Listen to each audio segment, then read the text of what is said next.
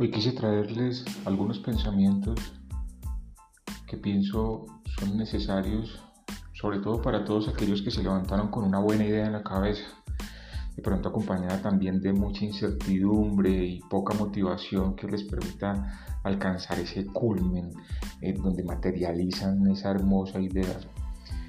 Recuerda que las ideas son tu mejor expresión, no me lo crean a mí, pregúntenselo a Platón, por ejemplo. Darle forma a tus ideas depende en gran parte de cómo le das forma a tu propia vida, a tu manera de pensar. Las definiciones que tenemos de fábrica las tenemos preconcebidas por factores de herencia o simplemente por otra circunstancia que nos supera.